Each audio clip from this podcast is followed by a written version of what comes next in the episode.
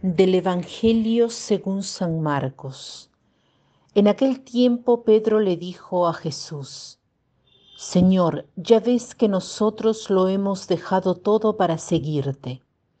Jesús le respondió, Yo les aseguro, nadie que haya dejado todo, casa o hermanos o hermanas o padre o madre o hijos o tierras, por mí y por el Evangelio, dejará de recibir en esta vida el ciento por uno en casas, hermanos y hermanas, madres e hijos y tierras, junto con persecuciones, y en el otro mundo la vida eterna.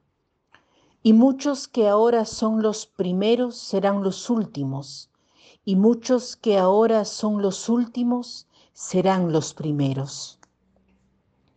Nos encontramos frente a este Evangelio que hace un poco eco de la primera lectura tomada del Eclesiastés, donde se habla de la ofrenda, del sacrificio que tiene valor delante de Dios.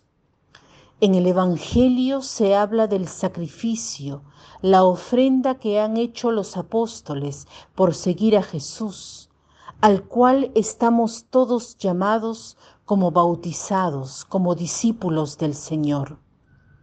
Y Pedro, como frecuentemente sucede en el Evangelio, nos da el coraje de hacer la pregunta, Señor, ya ves que nosotros lo hemos dejado todo para seguirte. La frase se detiene allí, está hecha en forma de pregunta. Parece ser nuestro desafío, el de querer contar, calcular, entender si vale la pena. Jesús se encuentra con esta pregunta, cimentada en un miedo fundamental, un miedo primordial, aquel de Adán y Eva, quienes por miedo a que Dios sea avaro con sus dones, tomaron el fruto del único árbol que Dios había prohibido. Jesús sabe que este es nuestro miedo, el de querer acumular seguridad.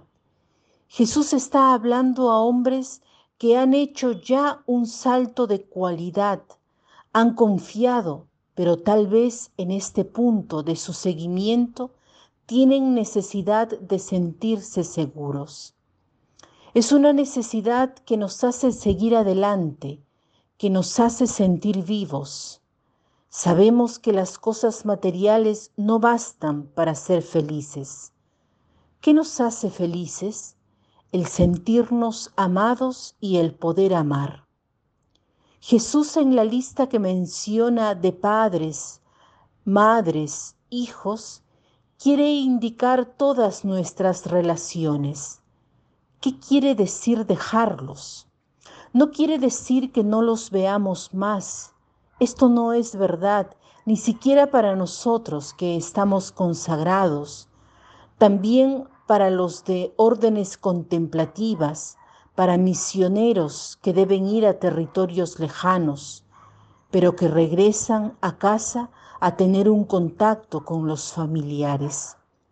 Para quien no ha elegido la vida consagrada, la familia es el ambiente de las relaciones que se viven constantemente, pero Jesús pide aquí un desapego por Él, por su nombre, por el Evangelio.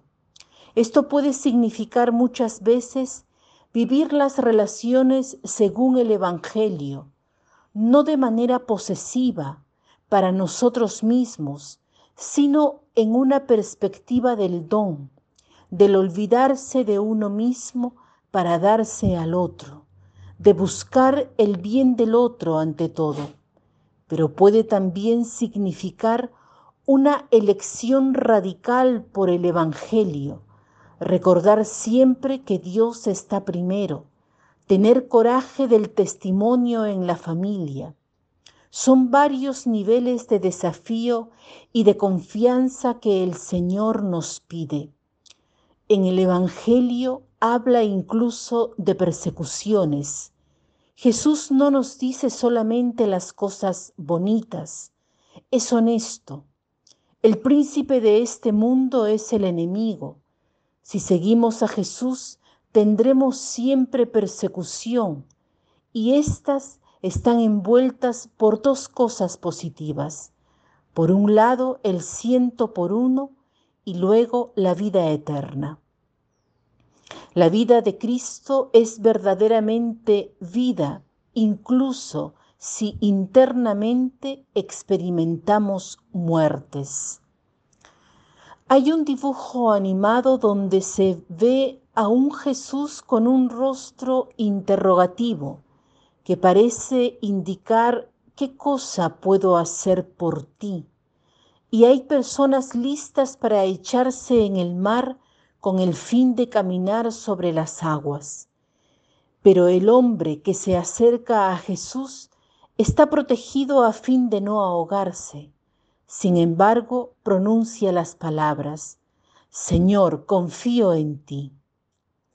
¿En qué sentido tenemos confianza? ¿Dejamos nuestras seguridades o buscamos tener un cierto nivel de seguridad para poder seguir a Cristo?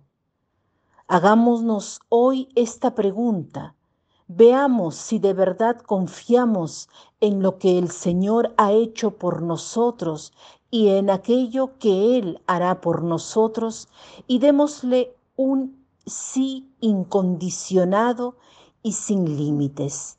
Que tengan un lindo día.